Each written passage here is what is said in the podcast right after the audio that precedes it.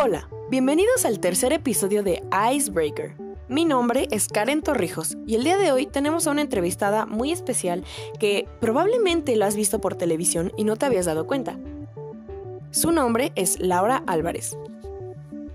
Laura Álvarez es una intérprete de lengua de señas mexicana con 13 años de experiencia.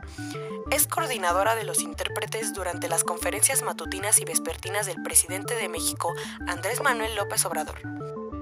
Posteriormente, se convirtió en una de las intérpretes oficiales de las conferencias sobre el COVID-19 que da diariamente el doctor Hugo López Gatel en la Ciudad de México. Además, es una estudiante de licenciatura en Desarrollo Comunitario y colaboradora en un centro para la inclusión social del sordo llamada Inclusor AC. Eh, hola, buenos días. Buenos días. Muchas gracias por acceder a hacer, a hacer esta entrevista. Gracias a ti por el espacio. ¿Empezamos? Claro que sí. Eh, ¿Tuvo alguna experiencia que la haya inspirado a aprender lengua de señas? Sí, a los ocho años en la primaria tuve una compañera sorda. Su nombre es Katherine. Hasta el día de hoy somos amigas y pues ella fue la que me enseñó mis primeras señas. Qué bonito. Sí. Y ya más específicamente, ¿qué la motivó a ser intérprete? Pues no podría decir realmente cuál fue la motivación, simplemente que al empezar a aprender lengua de señas y al convivir con personas sordas, pues me fui involucrando más con sus necesidades, con su cultura, su comunidad. Y cuando me di cuenta ya estaba yo interpretándoles algunos espacios los acompañaba a sus consultas médicas, algún trámite, a la junta de la escuela de sus hijos y pues poco a poco me fueron llevando hacia el camino de la interpretación de una manera más profesional. ¿Y cuál fue su primer trabajo relacionado a la lengua de señas?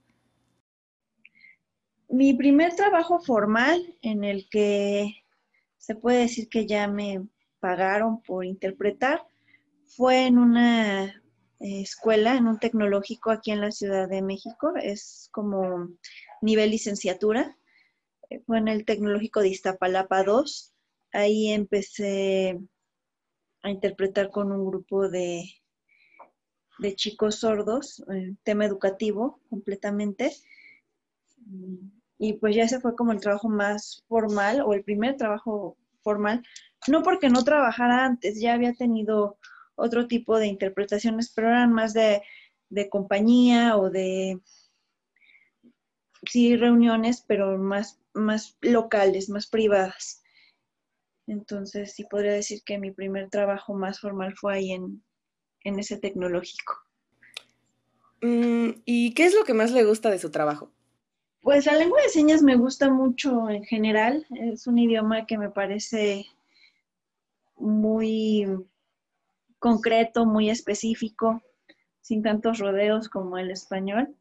Y de mi trabajo lo que más me gusta es saber que tengo la oportunidad de transmitir la información a otras personas y también que he interpretado muchos temas en diferentes lugares, he conocido diferentes personas y eso siempre me motiva a estar aprendiendo más acerca de los diferentes temas que llevo a, interpretar, entonces es como un reto todos los días, eso me gusta mucho.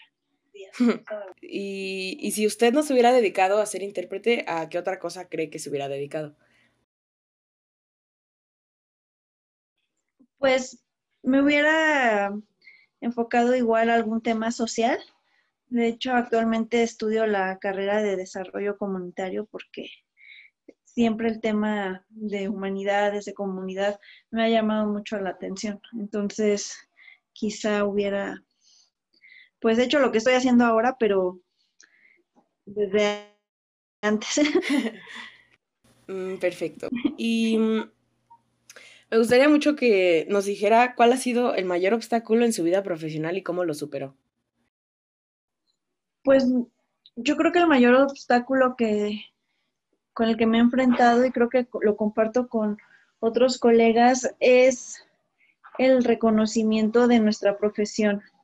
ya que todavía se, se cree que pues somos como eh, voluntarios en el tema, ¿no? Entonces, recuerdo bien eh, mi último trabajo eh, en el DIF de la Ciudad de México.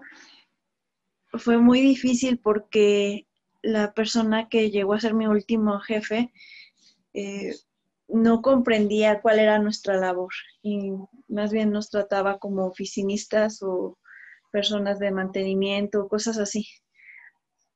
Fue muy difícil mantener la postura porque a final de cuentas uno siempre quiere conservar su trabajo, pero tuve que, ser muy firme al defender las actividades para las cuales me habían contratado.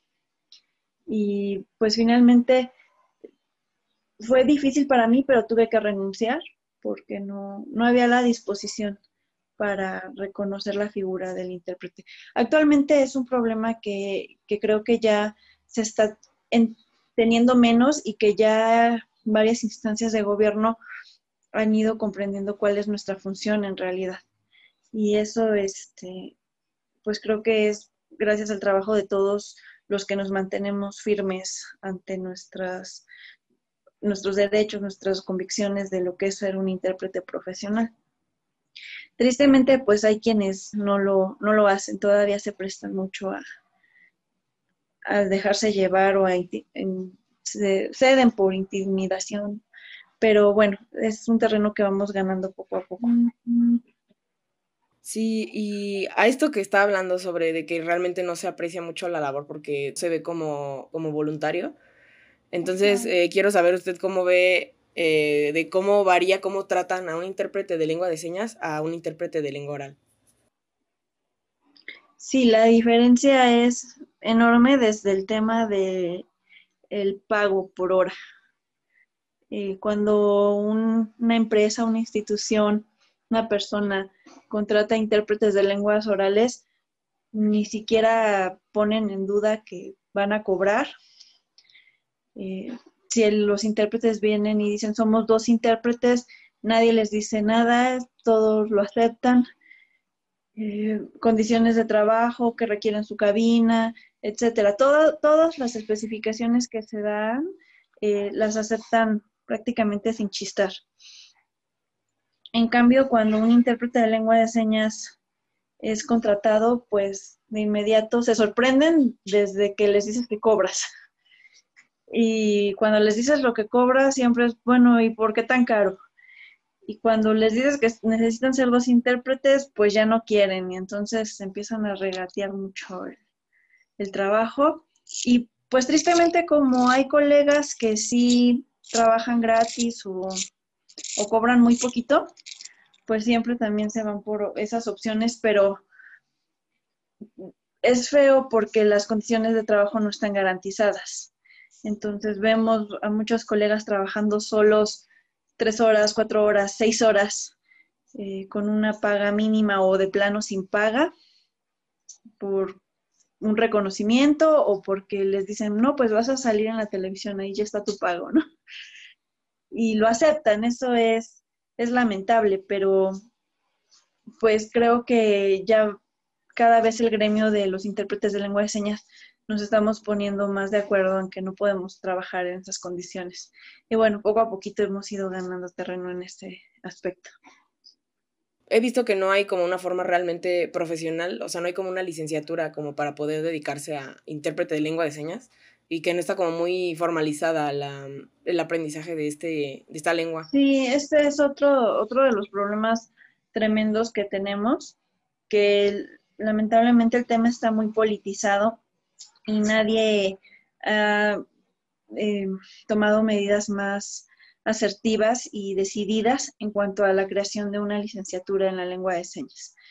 Eh, ha habido algunos intentos de regularización, pero todos en algún momento del proceso tienen eh, fallas, pues no mínimas, realmente fallas que dejan en duda la veracidad de los procesos y de las certificaciones que, se ha habido.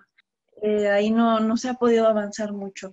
La verdad es que eh, sí es un tema complicado, un tema en el que realmente como sociedad civil no podemos dar muchos avances si no hay una institución académica o de gobierno que se haga cargo del tema y que verifique muy bien todos los procesos que hay dentro de, de la preparación y la evaluación y la certificación de los intérpretes. Yo vi que en su historial como profesional, vi que colabora en una, en una asociación. Entonces, eh, me gustaría saber cómo colabora exactamente en Inclusor. Sí, Inclusora C es una asociación civil que pronto va a cumplir su séptimo aniversario. Está aquí en la Ciudad de México y está enfocada a la inclusión social del sordo. Eh, desde sus inicios ha tomado un camino eh, interesante, ya que las fundadoras y líderes dentro de la asociación son mujeres. Ah, súper bien. Sí, y realmente ha sido un espacio que antes no, no, se tenía porque la mayoría de las asociaciones que hay de personas sordas son de deporte. Entonces, en su mayoría casi están compuestas por varones. Inclusor es una asociación que se compone realmente de mujeres. Y eso este, ha cambiado mucho la perspectiva de muchas de ellas.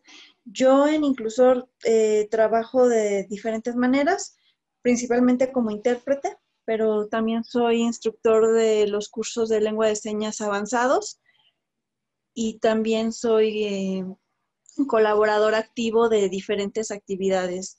Se hace joyerías, se enseña español, bueno, hay muchas otras cosas que hacemos y también se imparten cursos de sensibilización a empresas, escuelas, en todas ellas este, tengo la oportunidad de, participar. Se escucha súper nuevo. o sea, sé que... es un proyecto muy bonito. Sí, sé que es, ya siendo el séptimo aniversario, yo nunca había oído, por ejemplo, de esta asociación civil y creo que debería tener más difusión por parte de, no sé, los medios. Sí, puedo decir que mantenemos un perfil bajo, la verdad, eh, ya que siempre hay muchas polémicas respecto a la lengua de señas, los cursos, y realmente nuestro trabajo es más hacia dentro de la comunidad. Pero sí, ya comenzamos a tener trabajos eh, con empresas y eso nos ha permitido también tener un poquito más de visibilidad hacia afuera de la comunidad. Entonces, estamos trabajando. Realmente nuestro objetivo no es tanto con las personas oyentes, eh, oyentes exacto, sino con, los sordos. Y con las personas oyentes lo que buscamos pues es que haya un aprendizaje de la lengua eh, adecuado que respetuoso y que además todos nuestros cursos están siempre dirigidos por personas sordas. Eso es muy importante. ¿Cree usted que en futuros sexenios se conserve esta medida de inclusión hacia la comunidad sorda en México? Pues eso es lo que esperaríamos. La verdad es que en esta administración la apertura que se ha tenido hacia la lengua de señas es histórica. No, no hay un referente antes de, de una administración que considerara tanto la lengua de señas. No voy a decir que no se hacía. Otras administraciones han tenido también eventos en los que hay intérpretes, pero no se compara la, la cantidad de veces que se usaban los intérpretes en administraciones pasadas como en esta administración. Entonces, espero que este paso que se ha ganado con mucho esfuerzo, tanto de la comunidad de sordos como del gremio de intérpretes, pues no se pierda en futuras administraciones.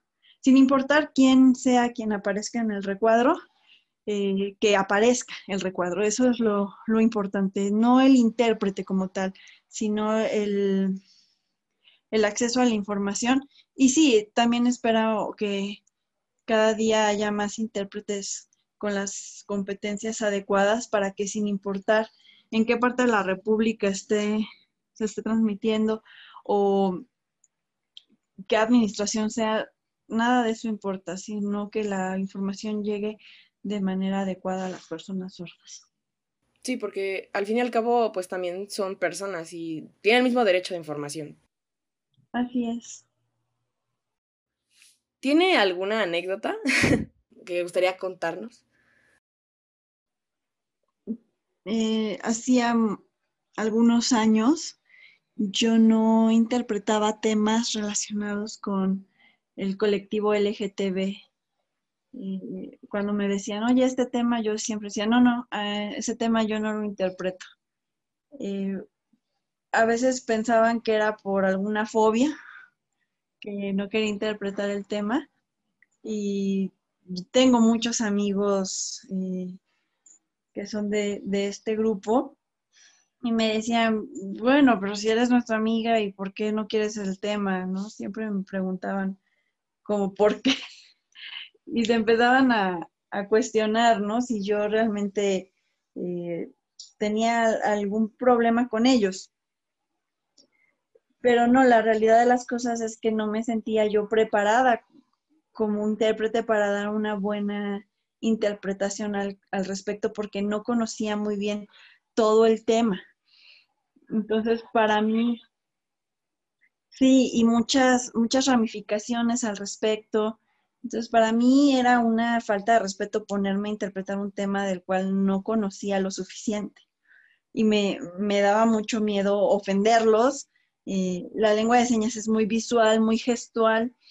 Entonces yo decía, si no sé algún término y hago, ah, uso algún clasificador o hago algún gesto igual y los puedo ofender. Entonces era más un miedo eh, a mis capacidades y me tomó bastante tiempo superarlo. Obviamente me puse a estudiar el tema, empecé a hacer preguntas. También eso me daba como mucha pena preguntar al respecto. Pero fue bonita la experiencia porque en cuanto empecé a aprender más del tema, me metí más y aprendí un montón de cosas, conocí gente muy interesante, muy padre, buena onda y bueno, creo que ya este tema superado, ya he interpretado varias veces, pero sí tenía ahí un como, como un freno, una inseguridad al interpretar esos temas. Si alguien está interesado en aprender lengua de señas, ¿a dónde podría acudir o sabe de alguna forma cómo se podría aprender? Bueno, hay muchas asociaciones a lo largo de todo el país, asociaciones de personas sordas que dan cursos de lengua de señas.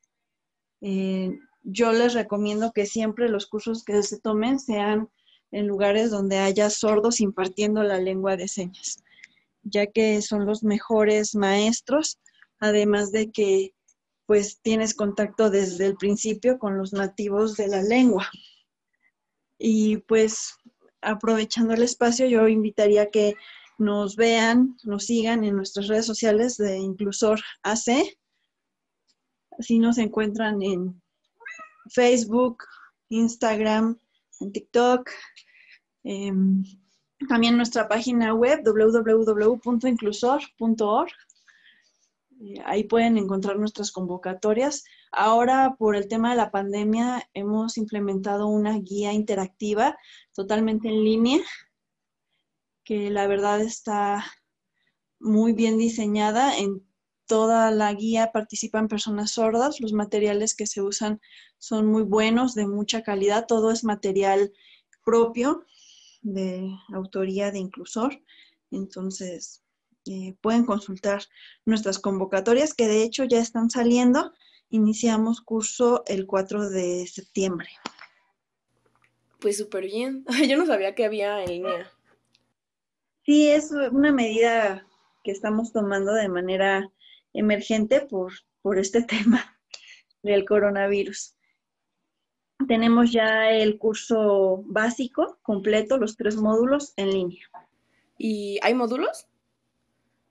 Sí, el curso básico se compone por tres módulos, básico 1, básico 2 y básico 3.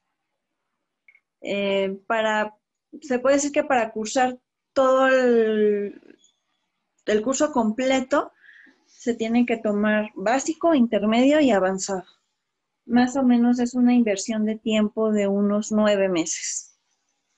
Wow, está súper interesante. Ah, y ya para finalizar, ¿algún consejo para alguien que, para que se motive a aprender lengua de señas? Pues creo que lo más importante es ver a la lengua de señas como un idioma eh, equivalente a cualquier otro. Un idioma como el español, como el inglés, como el francés, que además es un idioma nacional reconocido así legalmente por, por el Estado mexicano y que pues es muy interesante, la verdad te abre el panorama a muchas cosas, entonces que lo vean como otro idioma, que lo vean como una oportunidad de crecimiento, una oportunidad curricular también, y que si se puede, no es difícil, solo hay que dedicarle tiempo como a cualquier otra lengua. Pues muchas gracias por lo que nos ha compartido en esta entrevista y yo espero que muchos de nuestros oyentes se, pues, se animen a aprender lengua de señas después de este episodio. Ojalá que sí. Muchas gracias. Hasta luego. Hasta luego. Gracias a ti. Y a ustedes, muchas gracias por escuchar. Síguenos en Instagram como arroba icebreaker-podcast. Hasta la próxima transmisión de Icebreaker.